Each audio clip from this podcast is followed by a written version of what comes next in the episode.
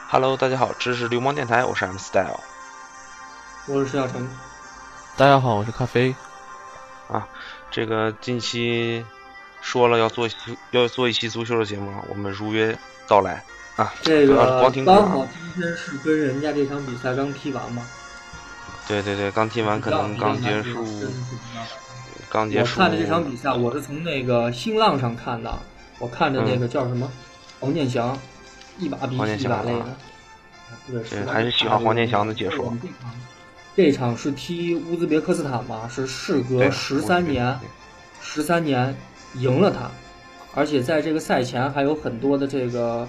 这个乌方的媒体报道，说是这个中国国家队实际上只有一个我们的主教练算是一个嗯海归，其他的这些球员其实都不太行，不如他们自嗯己国内的这些球员。说他们的球员都是在就是澳大利亚的超级联赛效力嘛，有很多的就啊是俗称的海归吧。啊，啊但就是还有一些他们的啊，对对对，他就是吹牛逼嘛，刚开始说是你嗯铁定不行，你们这这宿舍二十三个人啊，这都是小伙儿，八几年的小朋友啊，更多的是九几年的，是不是？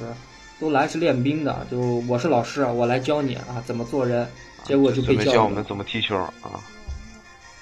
吓死这他们个真的。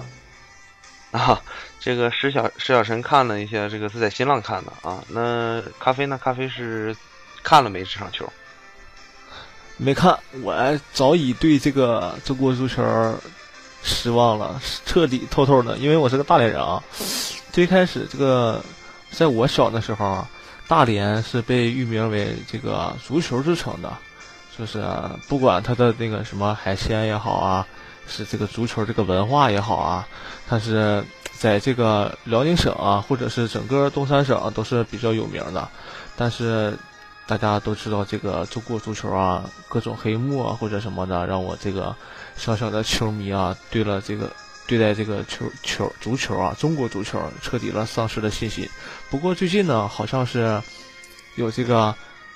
国足胜利的消息啊，这这对我这些好比方是已经放弃了足球的人，